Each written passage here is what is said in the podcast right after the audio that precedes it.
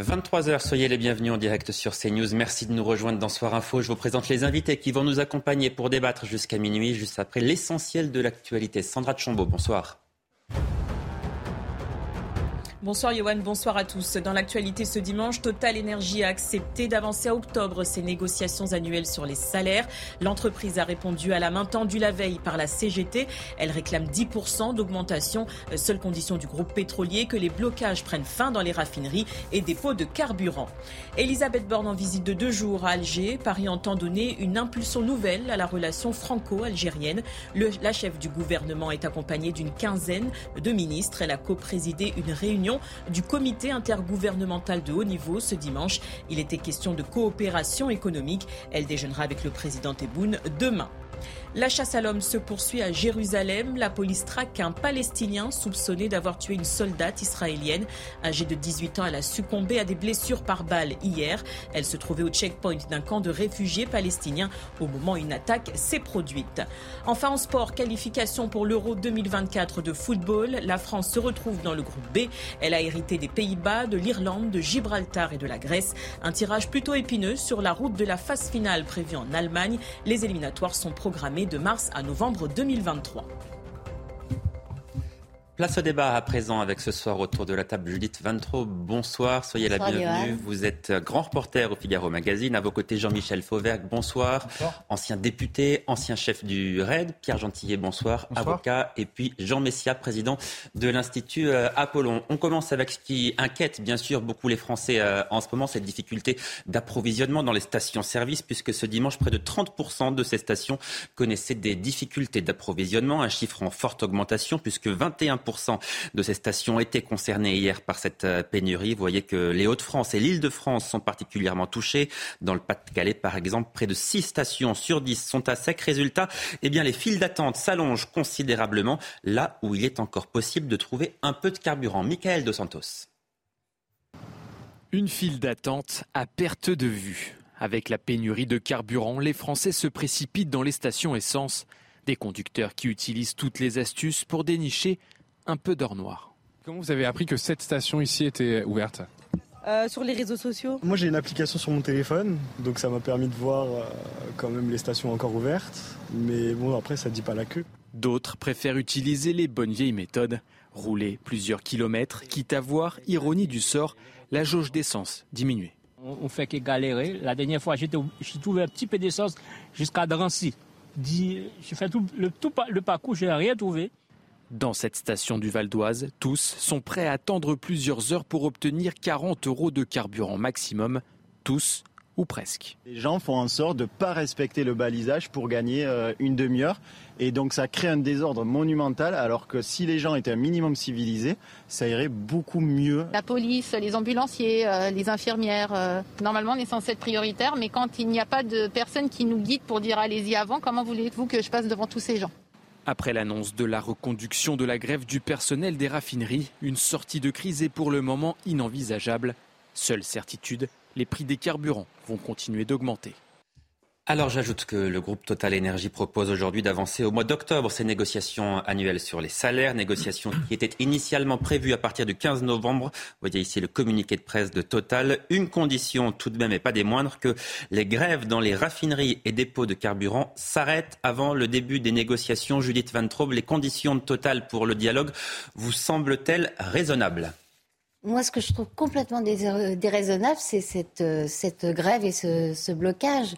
Euh, Laurent Berger, le, patron de la CFDT, l'a condamné euh, en disant qu'il était contre les grèves préventives. Effectivement, il y avait une négociation annuelle qui devait se tenir le 15, novembre. novembre.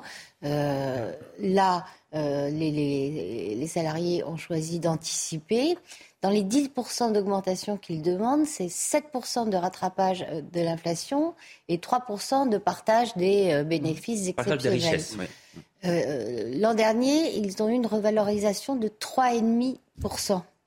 Euh, je trouve que leur attitude est, absolument scandaleuse et que l'attitude du, gouvernement n'a rien à leur envier parce que le discours euh, ministériel consiste à dire aux Français ne paniquez pas, comme si quand on ne pouvait pas trouver d'essence pour aller travailler, euh, c'était de la panique. C'est pas de la panique, c'est que euh, on est extrêmement euh, ennuyé de pas pouvoir se livrer à ses activités normales. Et deuxième élément du discours officiel, c'est il n'y a pas de pénurie. Mais là, la moyenne nationale ne veut rien dire quand vous êtes dans les endroits on a vu effectivement que les Hauts-de-France et, l'Île-de-France étaient particulièrement concernés. Vous vous fichez qu'il y ait des, simplement une précision. Qu'est-ce qui vous choque? Les, modalités d'action ou le fait que ces salariés demandent une augmentation de salaire Les modalités d'action. Tous les salariés ont le droit de demander des, augmentations de salaire, heureusement. Oui, parce que vous, vous dites qu'ils ont déjà eu 3,5% de revalorisation, ce qui, ce qui est par ailleurs très en dessous de, très est-ce que, de, est-ce que vous connaissez beaucoup de salariés qui ont eu 3,5% de revalorisation l'an dernier? Bonjour, Messia. Je, je suis à, à moitié d'accord avec vous. C'est-à-dire qu'effectivement, les, les salariés de, du, monde, du monde du pétrole, de manière générale, sont parmi les mieux payés du monde industriel. Euh, maintenant, si vous voulez, on est dans un contexte où les grandes compagnies pétrolières euh, se gavent euh, d'argent à la faveur de la crise, notamment, et, de l'augmentation des prix de l'énergie. Et en même temps, ces compagnies distribuent des, comment dirais-je, des bénéfices, en tout cas des euh, dividendes. Des dividendes, merci. C'est ça le mot. Euh, voilà, des, dividendes très importants à des actionnaires qui se gaffent tout autant que les compagnies elles-mêmes. Donc c'est pas anormal, si vous voulez, que euh, les, ouvriers à la base demandent un peu leur part du gâteau. Je voudrais qu'on revienne aux, modalités des discussions qui peuvent éventuellement s'ouvrir. Le fait que Total dise en préalable à toute discussion, il faut d'abord arrêter cette grève. Pierre Gentillet, est-ce que ça vous semble quelque chose de raisonnable? Oui, je le crois. C'est-à-dire que, si vous voulez on est quand même sur un secteur particulier. On est sur le secteur de l'énergie. On voit d'ailleurs les effets que ça a. C'est-à-dire, c'est pas une grève anodine. Et c'est là où moi d'ailleurs je suis assez partagé. C'est-à-dire, à la fois, euh, je comprends les motivations euh, des, salariés. Total a fait 6 milliards de bénéfices, ne serait-ce que sur le, deuxième trimestre 2022. Euh, Donc c'est logique aussi que ça ruisselle, si j'ose dire. et en même temps, si j'ose dire, je trouve que ce, ce type d'attitude stérile, euh, ces grèves qui sont effectivement des grèves préventives sur un secteur, et c'est surtout ça ce qui m'embête, un secteur qui est un secteur stratégique. Je sais que le droit de grève, c'est un droit qui est consacré constitutionnellement, qui est un, un vieux droit bien ancré euh, en France, mais il me semble euh, qu'on pourrait introduire, et Nicolas Sarkozy avait un peu lancé ses pistes euh, lors de son quinquennat, je pense qu'on pourrait effectivement envisager certaines exceptions pour ce type de secteur stratégique. Jean-Michel Fauvergue. Alors bien évidemment, je ne partage pas ce, ce, mouvement-là, mais il euh, faut reconnaître que le, le, moment est particulièrement bien choisi pour faire une grève et pour, euh, et, et, pour en tirer des bénéfices. Est-ce qu'il y a un bon moment pour ce genre de grève, j'ai envie de vous dire? Stratégiquement, oui. Stratégiquement, c'est le moment idéal pour, euh, pour faire cette grève, mais on s'aperçoit effectivement que... Pourquoi c'est le moment idéal? Parce que pour, pour, tout ce qui a été dit sur ce plateau avant moi, c'est-à-dire qu'on est en phase, de majors qui ont fait des, bénéfices importants, des, super bénéfices, et, évidemment la redistribution de ces bénéfices-là. Euh, les, agents euh, ils tiennent beaucoup, et en particulier la CGT. Euh, maintenant, faire, une, faire une grève comme ça en, bloquant des taxis, en bloquant des infirmières libérales, en bloquant une majeure partie de la population. C'est vrai qu'il y a un stress. Hein. On est, euh, certes, il faut mais pas. pas une panique. tout à fait. Certes, il faut pas paniquer, mais c'est vrai qu'il y a un vrai stress.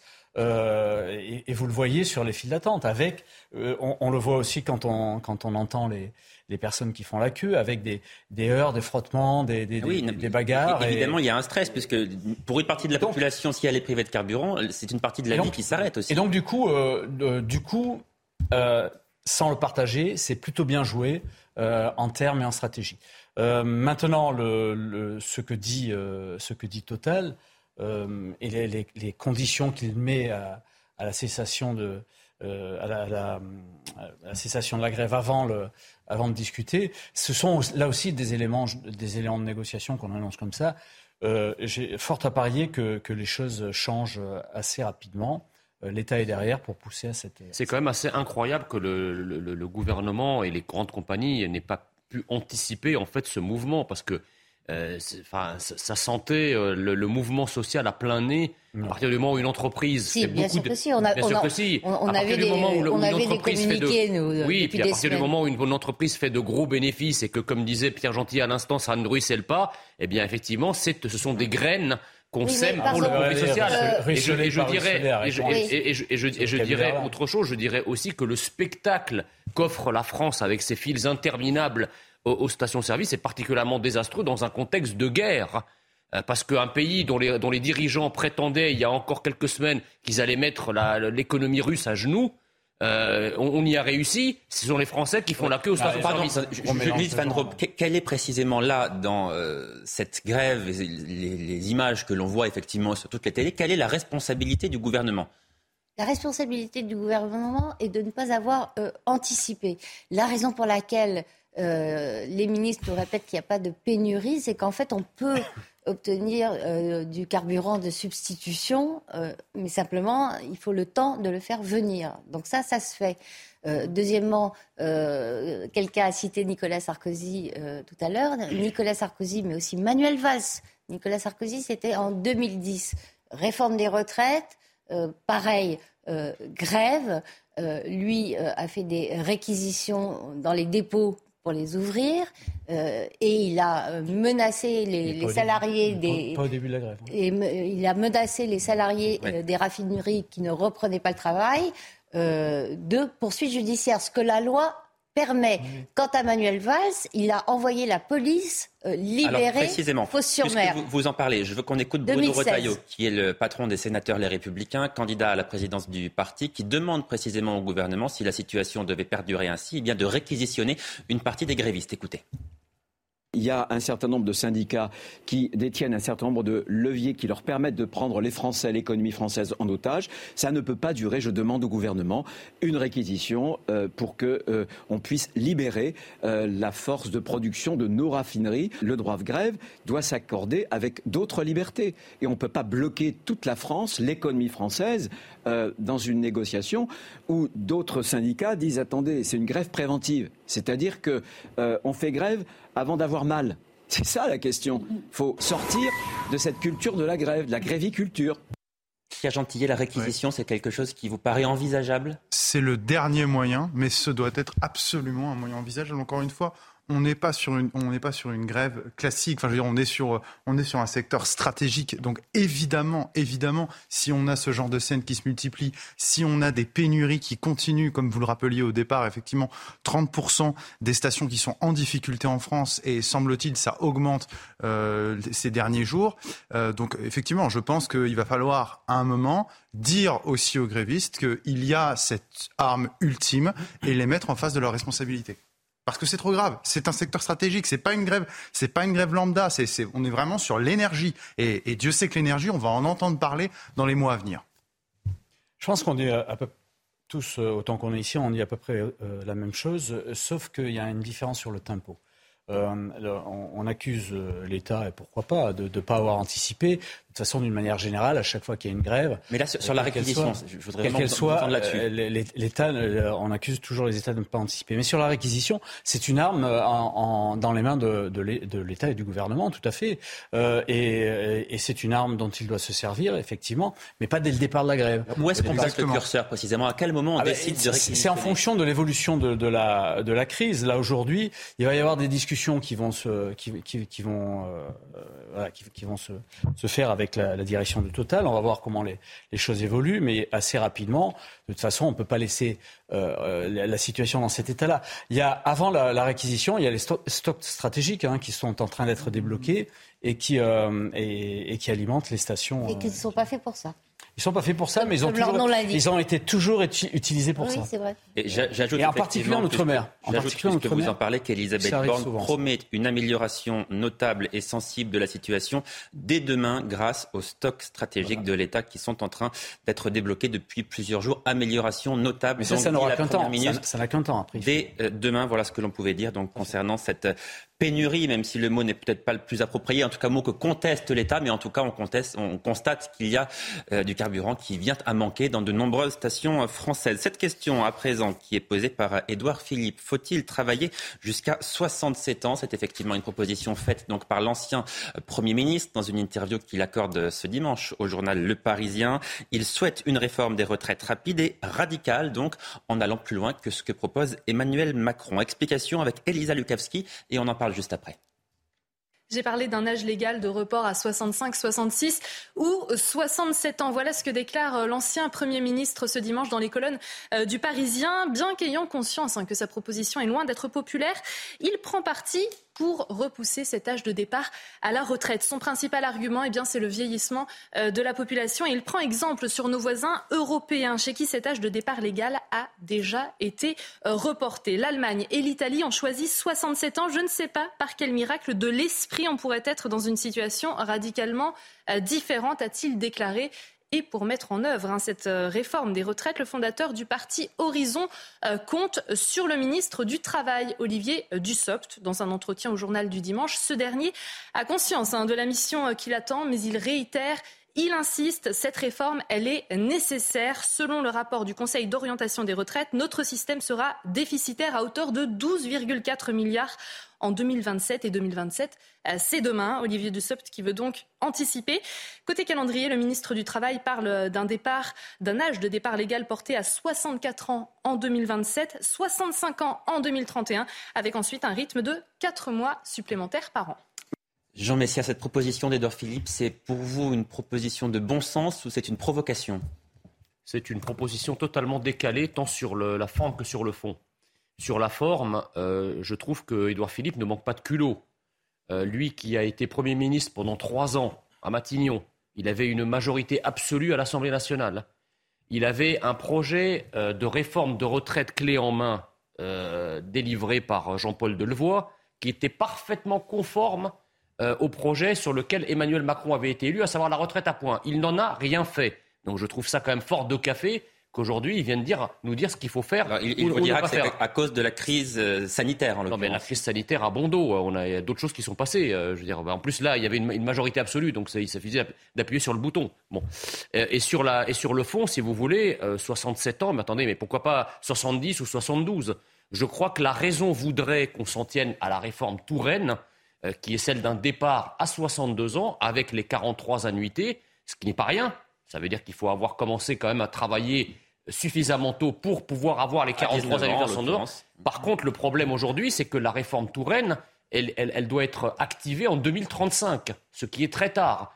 Donc peut-être conviendrait-il, pour être plus raisonnable que ce genre d'annonce, c'est une application un peu plus rapide euh, de cette réforme, mais en maintenant l'âge légal à 62 ans. Judith Van oui, enfin, vous, n'avez pas des souvenirs très précis parce qu'il euh, ne suffisait pas d'appuyer sur un bouton. Il y a eu cette réforme euh, euh, à poids, retraite à poids, et puis a été introduite la notion de âge pivot. Précisément parce que Édouard Philippe estimait que le système de retraite à poids ne garantirait pas la pérennité des retraites. Et c'est là que tout a commencé à devenir un cirque absolument abominable. Là, que fait Édouard Philippe? Il n'est plus de responsabilité. Il remet sa réforme à lui, qui est une réforme qui est quand même singulièrement différente de la première, donc euh, beaucoup plus complètement différente, de report de l'âge légal. Euh, sur les chiffres, il a parfaitement raison. Euh, je rappelle qu'on ne prend jamais en compte le déficit des retraites des agents publics. puisqu'il est budgété et qu'il ne fait pas partie du déficit des retraites mmh. des autres. Euh, et notre, notre système n'est pas viable si effectivement on ne repousse pas euh, l'âge de la retraite. Et, j'ajoute une chose, tous les autres pays, comme le dit Édouard Philippe dans son interview, le font, 67 euh, ans notamment pour l'Allemagne.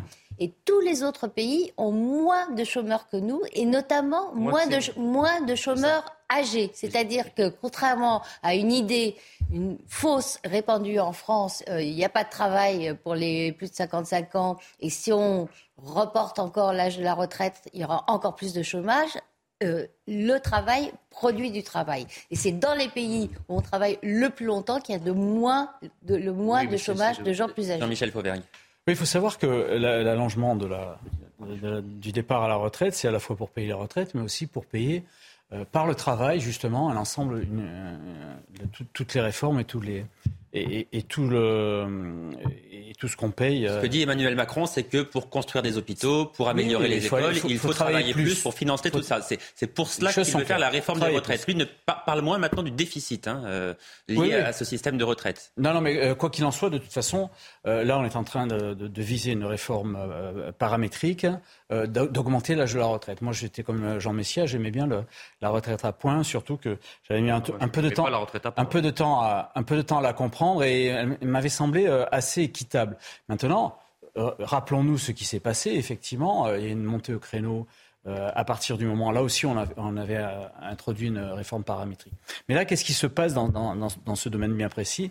Il y a un positionnement politique. Euh, il y a un positionnement politique d'Edouard Philippe dans ce domaine-là qui veut aller plus par rapport à un autre. Un, autre il, veut, il, veut, montrer qu'il est plus réformateur encore qu'Emmanuel Macron Il s'adresse à l'électorat de droite. Il, il, veut montrer qu'il est plus réformateur, surtout que la partie modem, et, et en particulier Bérou, qui a déclaré euh, aujourd'hui qu'il envisageait peut-être de, se présenter aux prochaines élections et qui, lui, est sur une, une, euh, un cadencement euh, moins important. Donc, il y a quand même, je pense que la, la, la, course à la succession est ouverte. est d'ores et déjà ouverte. Mais les, Pierre Gentillet, la question qui se pose en fait est la question suivante. Est-ce que nous travaillons en France suffisamment? Écoutez, euh, ça encore une fois, c'est aussi en fonction de notre durée de vie et on nous dit effectivement que notre durée de vie augmente. Euh, on travaille. Encore une fois, vous savez, par exemple, moi je suis avocat, moi je cotise auprès de la caisse des avocats. C'est une caisse, euh, c'est une caisse privée, c'est une caisse qui s'autogère, une caisse indépendante. Vous très donc, cher. Et merci, on cotisez très cher. Et d'ailleurs, on abonde et on abonde le régime général d'ailleurs des retraites. tellement on est excédentaire et tellement on gère bien. Voilà, ça c'est la publicité pour l'ordre des avocats. mais sur le fond, moi, il y a quelque chose qui me quelque chose qui m'embête, si vous voulez. C'est-à-dire que Édouard Philippe a quand même été euh, le Premier ministre, Premier ministre pendant trois ans, et, Premier ministre à un moment où c'était le fameux moment du quoi qu'il en coûte, où il fallait dépenser de l'argent, et, vous allez voir ce que vous allez voir. Et, aujourd'hui, on nous dit qu'il faut absolument tout de suite faire cette retraite euh, et dépasser euh, la loi qui me paraissait être très bien, c'est la loi en l'état, la loi Touraine, qui fait qu'aujourd'hui, on moi, je trouve que c'est stupide, pardon, c'est peut-être un mot fort, mais de ne se fixer que sur l'âge 65-67 ans. Ce qui compte, et c'est bien plus méritocratique, c'est la durée de cotisation. Aujourd'hui, elle est de 41 ans et 9 mois. Et avec la loi Touraine, elle augmentera progressivement jusqu'à 43 annuités. Moi, c'est ce qui, à mon avis, d'ailleurs, je pense qu'à terme, on parlera moins des 65, 67, 68, 69 ans on comptera en fonction de la durée de cotisation. Parce qu'au fond, c'est ça le plus méritocratique. mais il ne faut pas laisser de côté le problème de l'inéquité entre les régimes. Oui, bien sûr. Oui, oui, mais ça, alors ça, attendez, parce que moi, je, connais très bien. fin pour Jean Messia, je connais très bien le, régime de retraite de la fonction publique. Le problème, si vous voulez, c'est que quand vous êtes fonctionnaire, alors on vous dit que vous, on prend votre pension, enfin votre salaire sur les six derniers mois. Sauf que c'est effectivement le salaire des six derniers mois, mais hors prime. Sans les primes. Or, quand vous êtes fonctionnaire, les primes représentent jusqu'à 45% de votre salaire. Donc moi, je veux bien qu'on aligne les régimes sur le régime privé, mais dans ce cas-là, vous intégrez les primes. C'est pour ça que le gouvernement est successif. Les gouvernements successifs n'ont jamais voulu dans la réforme à point, ça. ça, c'est la, la, dernière chose. chez nous, on a un problème de travail des seniors. C'est pas parce que les, les, seniors, effectivement, sont. Euh, c'est pas parce qu'on recule l'âge de la retraite que les seniors vont se mettre à travailler. C'est l'inverse. C'est quand on aura amélioré l'employabilité des seniors. C'est exactement le cliché dont je parlais.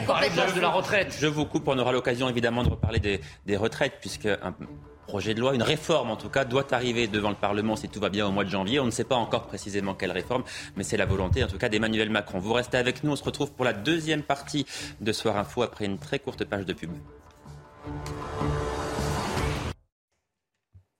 23h30 de retour en direct sur CNews, la deuxième partie de Soir Info dans un instant, juste après l'essentiel de l'actualité. Sandra Chambaud.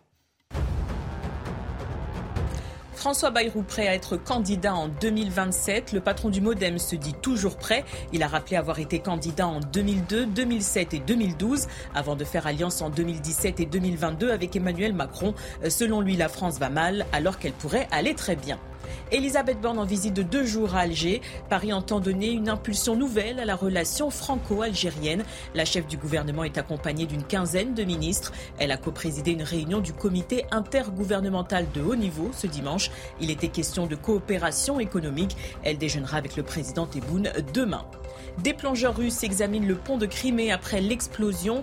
Les premiers résultats sont attendus dans les prochaines heures. Le trafic automobile et ferroviaire a repris hier, quelques heures après la déflagration. Ce pont, symbole de l'annexion de la Crimée en 2014, sert entre autres à l'approvisionnement des troupes russes en Ukraine.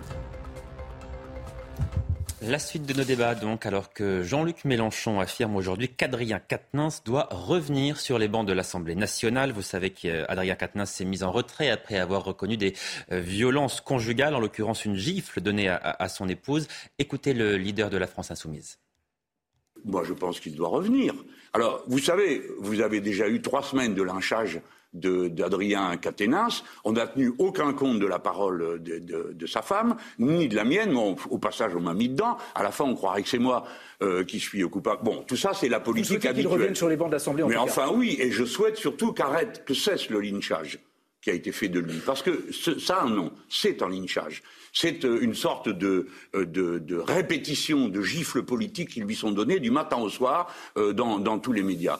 Alors moi, j'ai dit mon affection pour lui, c'est un des plus brillants. Alors il faut, mais elle ne le souhaite pas, euh, que je m'exprime à propos de son épouse, je lui dis aussi mon affection. Je ne suis pas partie prenante de leur divorce, qui apparemment se passe mal, mais je veux surtout dire que Adrien Caténin, c'est un des éléments les plus brillants qui se soit imposé dans la dernière période. Il a le droit, non pas à la violence, bien sûr que non, et ce n'est pas un violent parce qu'il a été violent une fois, et il y a de cela plus, plus d'un an. Il n'a jamais euh, recommencé cette violence. Judith Van comment est-ce que vous jugez les déclarations de Jean-Luc Mélenchon? Il est formidable parce que précisément, il s'érige en juge. Il a décidé qu'Adrien Quatennens n'avait été violent qu'une fois et que donc euh, ça valait euh, absolution. Dans un mouvement qui, par ailleurs, considère qu'il euh, faut croire systématiquement la parole de la femme et que quelqu'un qui commet une violence sexuelle ou même une insulte sexiste doit être euh, mis sur le même Jeté plan. Dans la GN. Quasiment, pardon Jeté dans la GN. Oui, oui. Euh, euh, en fait, lui parle de gradation. Moi, je trouve ça très bien. Mais les féministes, ou les néo-féministes plutôt, comme, Sandrine Rousseau, comme Sandrine Rousseau considèrent que qui vole à neuf, vole à neuf. La veuve, pardon, et ne, et ne font pas de différence de nature entre les actes. Mmh.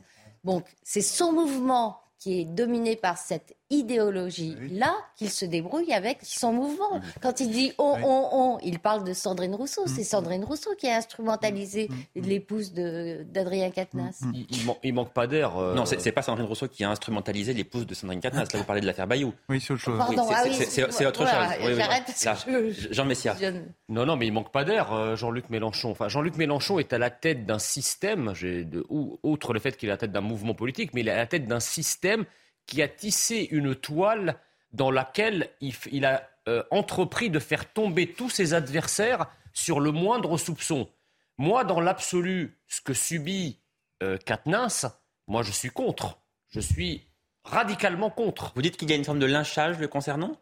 Je pense qu'il. Mais encore une fois, ce, sont eux, les, les, je veux dire, les, les, ayatollahs euh, rutilants du lynchage de n'importe quel adversaire alors ça a été un lynchage judiciaire, un lynchage médiatique, un lynchage politique, un véritable harcèlement mis en place comme au bon vieux temps du trotskisme.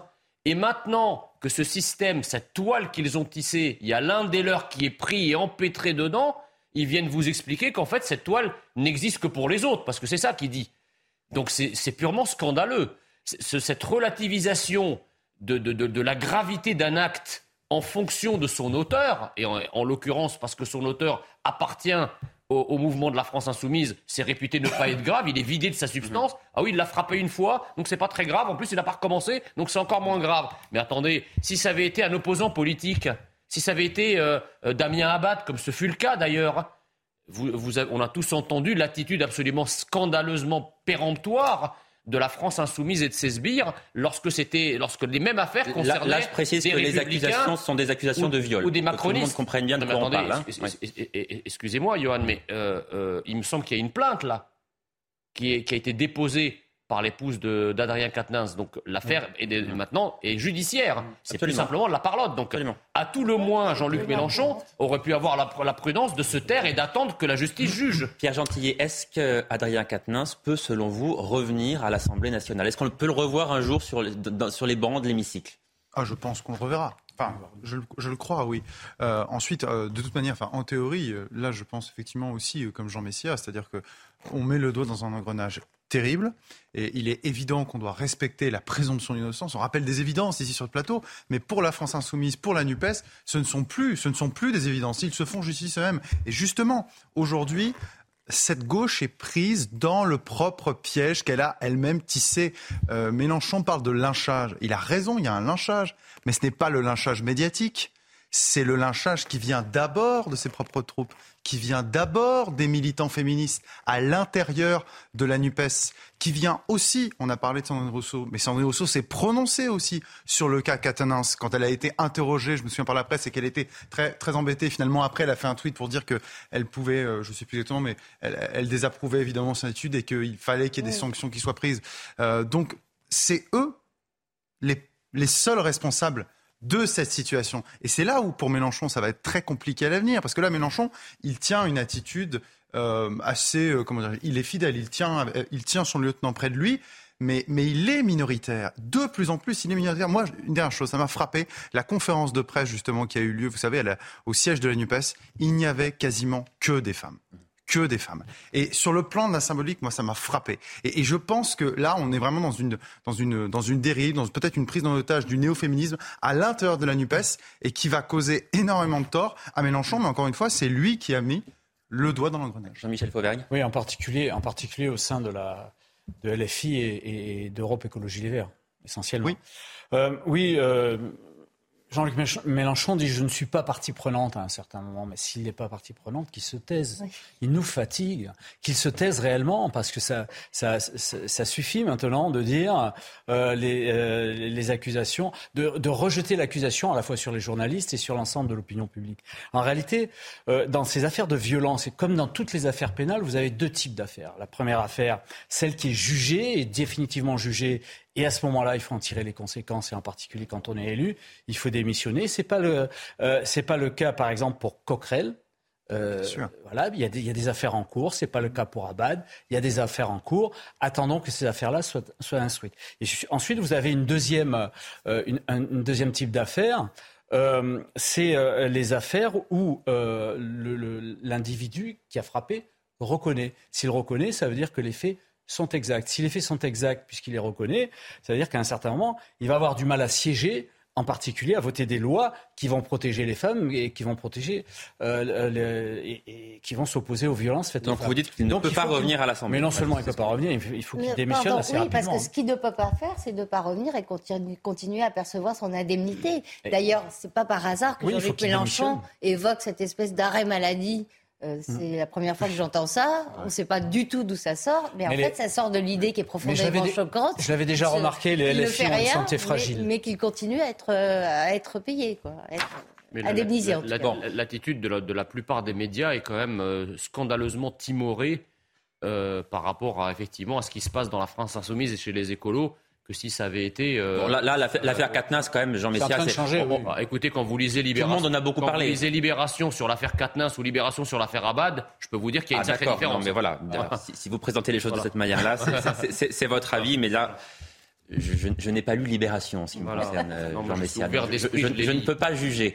C'est une grande souffrance, mais je l'ai lu. Je voudrais qu'on parle de ce sondage à présent, qui est un sondage, me semble-t-il, intéressant. Sondage IFOP fiducial pour euh, Sud Radio et qui euh, classe les partis politiques en fonction des préférences des Français. Regardez le, résultat. Quels sont les partis politiques préférés des Français? Ce qui arrive en tête, eh bien, c'est le Rassemblement national à égalité avec Europe Écologie Les Verts. Derrière Renaissance, les Républicains. En bas de classement, le parti d'Éric Zemmour, Reconquête, qui fait donc figure de parti le plus impopulaire de France. Quel commentaire vous inspire ce sondage, Jean Messia? Bah, C'est-à-dire, je ne comprends pas pourquoi on parle, à la vue de ce sondage, des partis politiques préférés des Français. Il faudrait mettre les partis politiques les plus détestés des Français. Parce que la réalité, c'est que quand on regarde ce qui saute aux yeux, c'est qu'il n'y a aucun parti qui dépasse 50%. Donc en réalité, c'est la mauvaise opinion, elle est pour tout le monde. Elle est plus ou moins importante, mais c'est une mauvaise opinion des partis politiques en, dans leur, général, dans, leur ensemble. Donc il n'y a pas de préférence, alors sauf à, inverser, euh, je dirais, la négativité de l'opinion, mais il n'y a pas de préférence. Si, ce qu'on peut dire, c'est que les Français ont visiblement une meilleure image du Rassemblement national que de Reconquête, une meilleure image de Renaissance que du Parti socialiste. voilà, c'est ça. Ils détestent moins, mais non, mais ce qui saute aux yeux, c'est effectivement euh, la on peut revoir le, sondage peut-être à, l'écran. La décrédibilisation, effectivement le, le voir. Pardon, la décrédibilisation, effectivement, euh, des partis politiques comme structurant la vie politique française, ce qui est très inquiétant, puisque si on part de l'idée que les partis politiques structurent la démocratie, si les partis politiques sont à ce point discrédités, c'est lourd de sens. Est-ce que, est que l'ordre de ce classement, Pierre Gentillet, vous, vous interpelle, vous surprend? Est-ce que c'est une surprise? Alors, ça ne me surprend pas, mais ça m'interpelle, si vous me permettez de vous répondre comme ça. C'est-à-dire que euh, le Rassemblement national est en tête de ce classement. Ce ne sont plus les partis politiques ont évolué, mais je pense que si on fait un sondage, si on regarde les sondages il y a 20 ans, il était tout en bas. Et aujourd'hui, vous voyez, il est tout en haut. Il y a quelque chose qui vraiment a changé. On parlait, il y avait les 50 ans du, justement du Front National, aujourd'hui Rassemblement National. Euh, ce, parti a considérablement évolué, euh, ou plutôt les, les, les thématiques qu'il a avancées, moi c'est vraiment ce qui me frappe, en particulier les thématiques d'identité, de sécurité, sont arriver dans le débat public, dans l'espace médiatique, euh, comme étant vraiment, et puis au, niveau des, sondages, simplement comme étant parmi les préoccupations majeures des Français. Donc ça, effectivement, c'est quelque chose qui me frappe. Ensuite, le reste, oui, je suis d'accord. Il ne faut pas oublier que l'essentiel de ce sondage, c'est quand même la large mauvaise opinion de tous les partis politiques, hein, y compris les partis politiques actuellement au pouvoir. Ça, ça doit faire, ça doit faire réfléchir nos gouvernants. Et malheureusement, euh, je pense que ce n'est pas le cas. Judith Van Trouble, c'est vrai que la montée en puissance quelque part du Rassemblement euh, national, c'est une, sorte de poussée électorale qu'on a constatée euh, lors des dernières élections, à l'évidence, hein, mais c'est quelque chose qui vous semble, dans le contexte, inexorable En tout cas, euh, effectivement, ce qui est intéressant, c'est que ce soit nouveau. C'est la, première fois, à ma connaissance, que le Rassemblement national prend la tête d'un tel sondage. Après, c'est assez compliqué parce que euh, les gens, les personnes interrogées répondent à la fois sur la sympathie qu'ils ont pour les idées euh, et, ou en tout cas sur le fait qu'il leur semble que le parti euh, partage, défend leurs préoccupations ou, ou réalise quelles sont leurs préoccupations. Donc c'est un mélange de plusieurs questions, parce que si c'était, euh, on, met le Rassemblement national en tête parce qu'il s'occupe euh, d'immigration et, euh, d'islamisme, Reconquête ne serait pas bon, dernier de ce sondage. Ce qu'on peut préciser aussi, c'est que l'image des partis politiques n'est pas un sondage électoral, dans le sens où on voit bien qu'il y a une décorrélation entre le, résultat ici et le résultat électoral. De même qu'on ne peut pas dire que l'image d'Europe Écologie Les Verts, surtout en ce moment, mm. soit extrêmement flamboyante. Mm. Or, il est deuxième. Alors, moi, j'ai commenté euh, ce que je vois. J'arrive pas à voir les chiffres euh, dans le vert. je, vois les chiffres de mauvaise opinion. Euh, en premier, donc on a, on a non pas de mauvaise opinion, mais en, premier dans le classement, on a le, le, national. En deux, l'Europe Écologie des Verts. En trois, Renaissance. Ils sont pas très loin en mauvaise opinion, 63, 63, 66. je pense que le classement est, est, est, fait de, de cette manière-là par les, les Français qui ont été interrogés là-dessus, parce que les Français ont des préoccupations de, leur préoccupation qui est bien, euh, euh, bien intégrée, bien enracinée, c'est la préoccupation sur la sécurité. Et sur la sécurité, euh, en réalité, le, le, le, Rassemblement national qui, qui, qui, propose pas de solution, mais qui dénonce un certain nombre de choses qui sont... Qui a, qui a un projet quand même. Qui sont réelles. Sur la sécurité, très peu les solutions. Hein. Oh, quand on les dissèque, quand on, les dissèque, il y, y, a des punchlines, il y, a très peu de propositions. mais, mais, bon, peu importe. Vous peu importe. Macron a des solutions sur la sécurité peu, peu, importe. Ce, ce, que je voulais vous dire, c'est que... Pas le dire là. Si les, euh, oui, oui, il y a quelques solutions, mais euh, là aussi, elles sont timides. Elles sont malheureusement timides. Vous savez que vous avez rigolé beaucoup de monde là. Ce qui est, un, ce qui est important, euh, Jean Messia, si on, si on peut parler, ça minutes. allez, allez-y, Jean-Michel Fauvert. Euh, ce qui est important, c'est que euh, le, effectivement, les Français ont été interrogés sur un certain nombre de préoccupations. Première préoccupation, la, la sécurité, et donc ils, il, placent le, Rassemblement national, qui n'a pas de solution, mais qui a des constats euh, en première position. Et, euh, la, la, deuxième préoccupation qu'ils ont, l'écologie. Sur, sur l'écologie. Et donc ils placent le, le, le parti euh, qui a le nom écologie Et il le passe, il place en deuxième position. C'est juste le nom. Qui est en tête de ce sondage, mais qui a réalisé un score quand même très faible à l'élection présidentielle. C'est juste sur le nom. Parce que euh, Europe Écologie des Verts, en termes d'écologie, des propositions écologiques, c'est une catastrophe. Donc voilà. voilà. Et après, on a, le, on a Renaissance quand même qui est pas, qui est pas très loin, ce qui est quand même euh, intéressant à voir. Espérons qu'ils prendront des, des, Allez, Jean, Jean Messia pour conclure. mais ce, qui est, ce, qui est, ce qui est dingue, c'est que dire, dire qu'Emmanuel Macron a des solutions sur la sécurité, il est vrai qu'au regard de la, situation de la sécurité en France, après six années de gouvernement de Macron, les solutions macronistes sur la sécurité sont très efficaces. Non, mais Jean Messia, euh, moi, j'entends bien ce que vous dites, mais vous êtes. Euh, non, mais c'est juste la réalité. C'est hein, toujours, c'est toujours le même, le même type d'argument que vous avez. Ce que je dis il y a, un certain nombre de choses qui ont été votées. Oui, non, pardon, on ne va pas refaire le débat sur la sécurité. Un certain nombre de choses qui ont été votées. C'est pas l'objet de ce débat. Il y a eu un certain nombre de choses qui. C'est indiscutable. Non, non, mais non, bien sûr, c'est pas du débat. Le mot de la fin, Pierre Gentillet. Allez-y. Si je peux rejouer le sujet. Je pense que c'est intéressant parce que même si on met sondage de côté, j'ai l'impression que aujourd'hui, beaucoup de choses et même beaucoup de partis politiques se positionnent en fonction du Rassemblement national, sur, sur les thématiques qui ont pu avancer. Et même aujourd'hui, regardez, quand on parle de l'Assemblée nationale... Ça fait 20 L'Assemblée nationale... Oui, 20, ans, 20 ans, mais de plus en plus, ces trois, quatre dernières années, vous me l'accorderez. Et là, à l'Assemblée nationale, justement, tout le monde dit que, à la différence de l'autre opposition, la grande opposition du PES, c'est eux qui pour l'instant, se comporte le mieux. Donc ce sondage-là, il est aussi à mettre en lien avec leur attitude à l'Assemblée nationale pour l'instant. Allez, il nous reste cinq minutes. Je voudrais qu'on écoute à nouveau Bruno euh, Rotaillot, qui est, et je vous le disais, le patron des sénateurs Les Républicains, candidat à la présidence du euh, parti.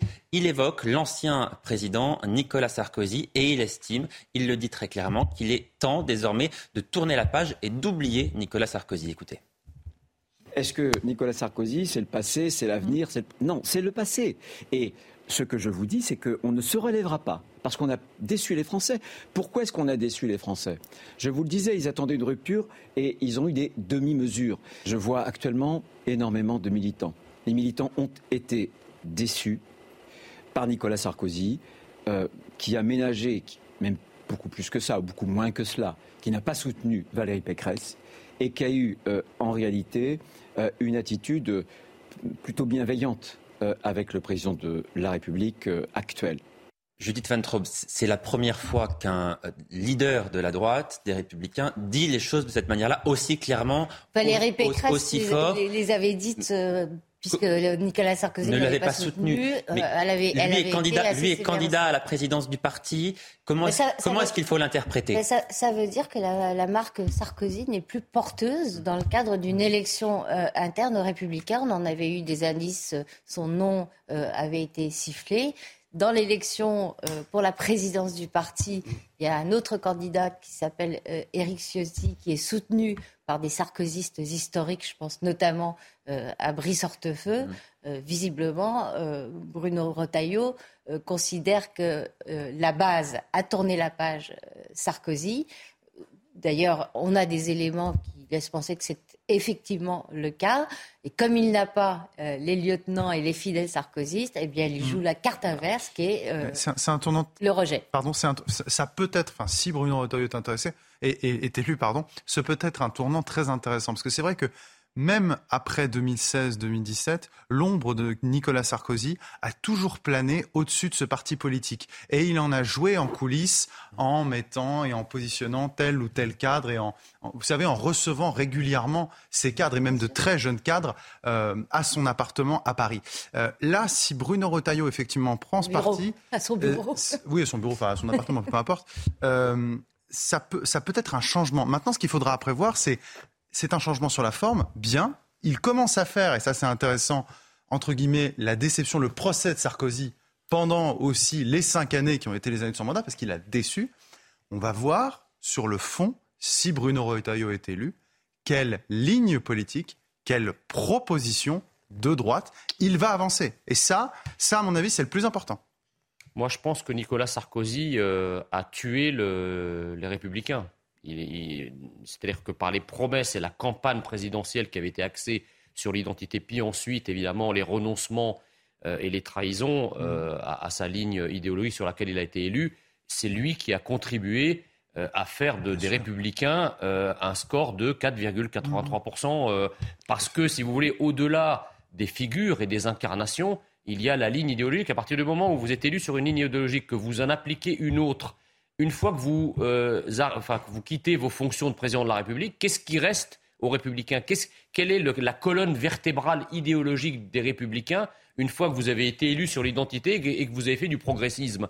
En, réalité, rien. Et en fait, cette dualité se retrouve aujourd'hui chez les républicains. Vous avez effectivement une ligne plus souverainiste, plus identitaire qui est incarnée euh, par Ciotti et une ligne euh, macrono-compatible euh, incarnée par, par Valérie Pécresse. Mais les deux, les deux sont irréconciliables. Donc c'est bien ça. Il n'y a pas d'incarnation aujourd'hui chez les républicains parce qu'il n'y a pas d'unité euh, dogmatique ou idéologique au sein du parti. Alors, je, ne sais pas qui veut répondre à cette question, mais est-ce que Nicolas Sarkozy a encore de l'influence sur une partie des électeurs de droite? Ah, encore, encore un petit peu, je pense que c'est incontestable. Ensuite, vraiment, cette influence, elle décroît, mais elle décroît aussi parce que euh, il y en a de moins en moins quand même des électeurs de droite. Ça a été rappelé, Valérie Pécresse a fait un score catastrophique. Les Républicains ont divisé par deux leur nombre de députés. Et n'oubliez pas qu'aujourd'hui, celui qui, dont on parle moins et qui a un magistère et qui agit dans l'ombre aux Républicains, c'est Bruno Retailleau. Un tiers des députés actuellement sont des députés qui sont de sa région.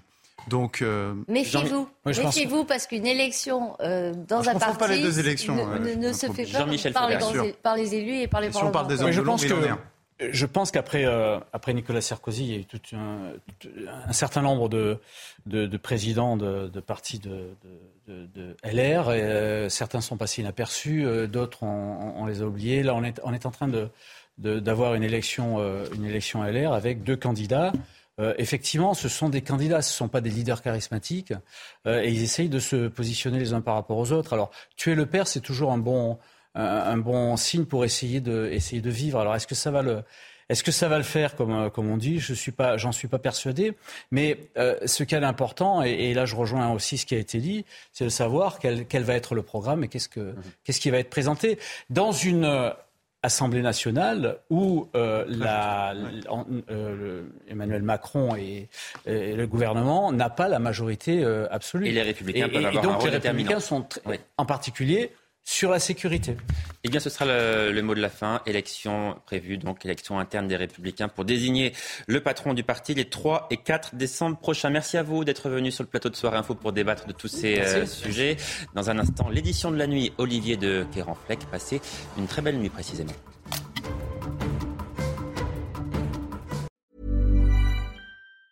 Planning for your next trip? Elevate your travel style with Quince. Quince has all the jet setting essentials you'll want for your next getaway, like European linen, premium luggage options, buttery soft Italian leather bags, and so much more. And is all priced at 50 to 80% less than similar brands. Plus, Quince only works with factories that use safe and ethical manufacturing practices. Pack your bags with high-quality essentials you'll be wearing for vacations to come with Quince. Go to quince.com/pack for free shipping and 365-day returns.